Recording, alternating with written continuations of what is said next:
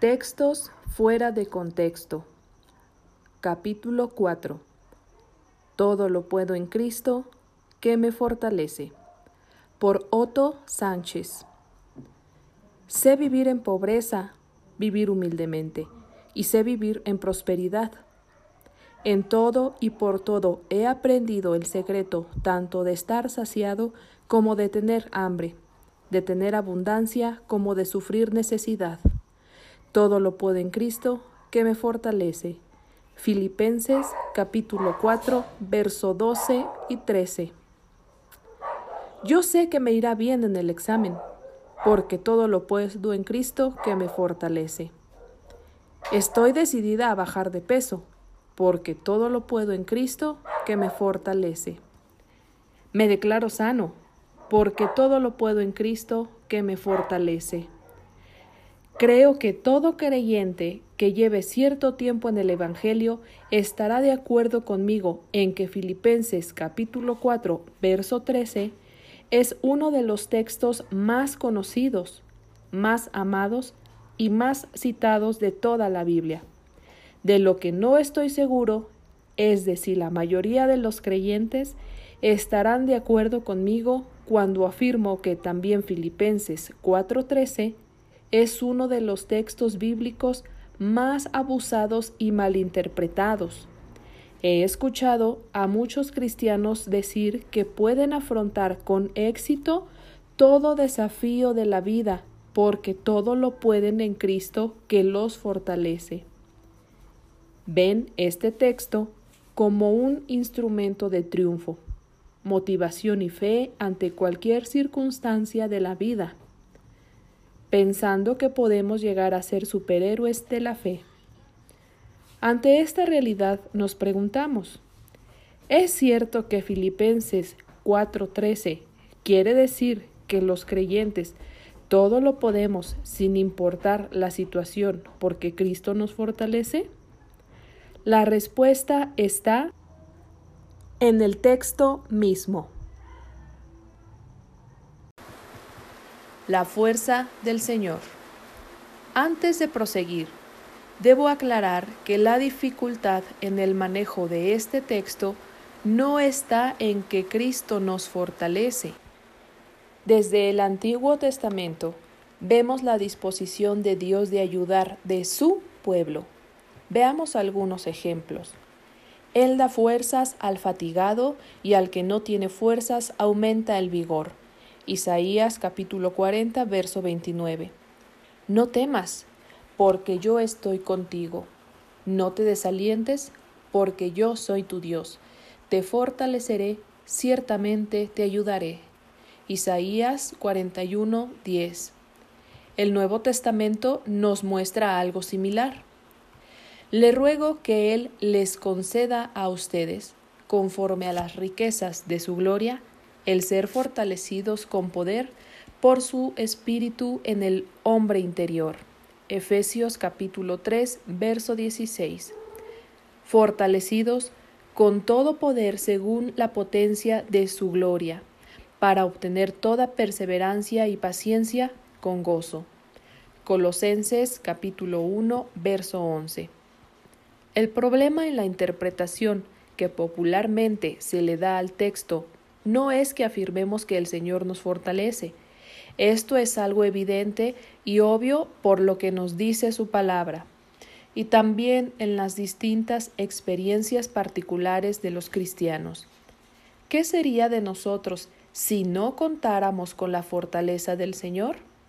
El problema está en que le demos un significado que el contexto del versículo no resiste. Leamos el pasaje en su contexto. Cuando vamos a interpretar un texto, resulta útil leerlo en varias versiones de la Biblia y procurar observar los detalles.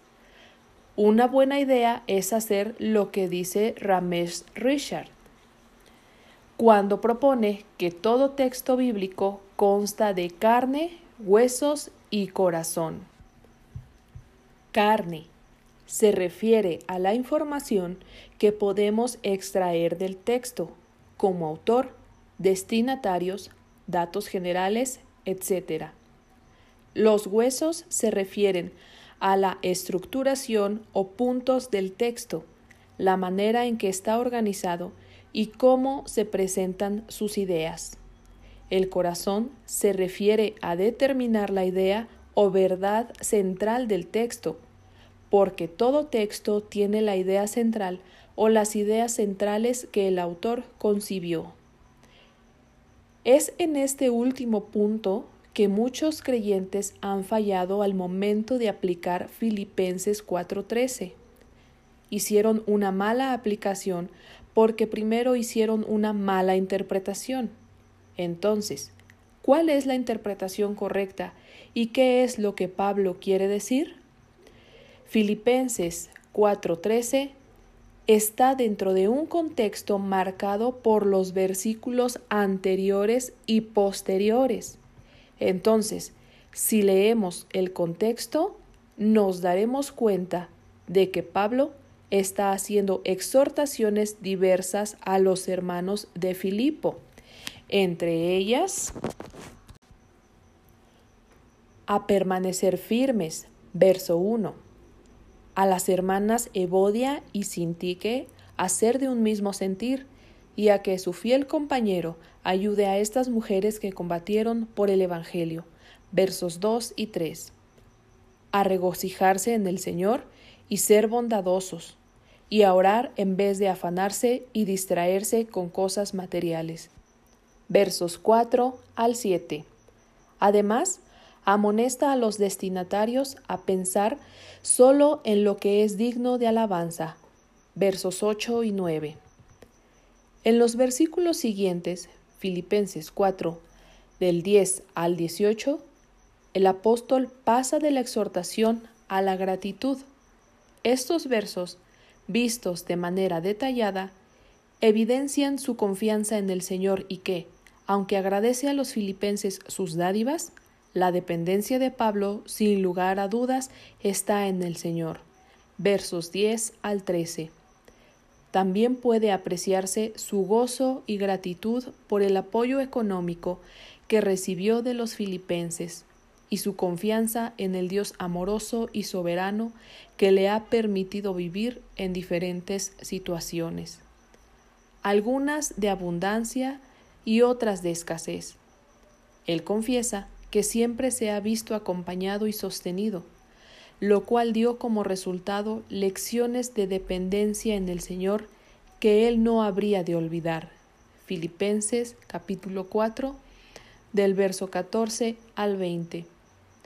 La visita de Epafrodito, la compañía de Timoteo y la amistad de tantos hermanos que iban a verlo jamás podrían fortalecer su espíritu como Cristo Jesús lo hacía. Todo lo puedo en Cristo que me fortalece. No es un mantra que vamos a repetir como resultado de nuestra fe para no tener límites en las distintas circunstancias que nos toca vivir. Más bien es un testimonio personal del apóstol Pablo que tiene como idea central la confianza y el gozo en un Dios bondadoso y soberano, que lo llevó por caminos de abundancia y también de escasez. Verso 12 pero que él todo lo podía, vivir en una situación o en la otra, porque Cristo lo fortalecía. Lo que este texto quiere enseñarnos es que el apóstol podía enfrentarse con cualquier situación relacionada con sus necesidades materiales y mantener siempre una actitud positiva y un espíritu de contentamiento que agradara a Dios. Que agradara a Dios. Hoy en día, todo lo puedo en Cristo que me fortalece, es más necesario que nunca, pues este es un tiempo de excesiva sobreestimación de lo material, de mensajes distorsionados que consideran los momentos de escasez económica como una maldición y no como un medio de gracia que Dios puede usar para llevarnos a la dependencia y al gozo.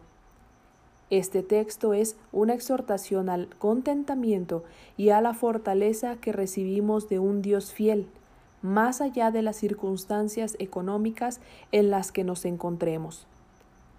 Todo lo puedo en Cristo que me fortalece, tenga trabajo o no.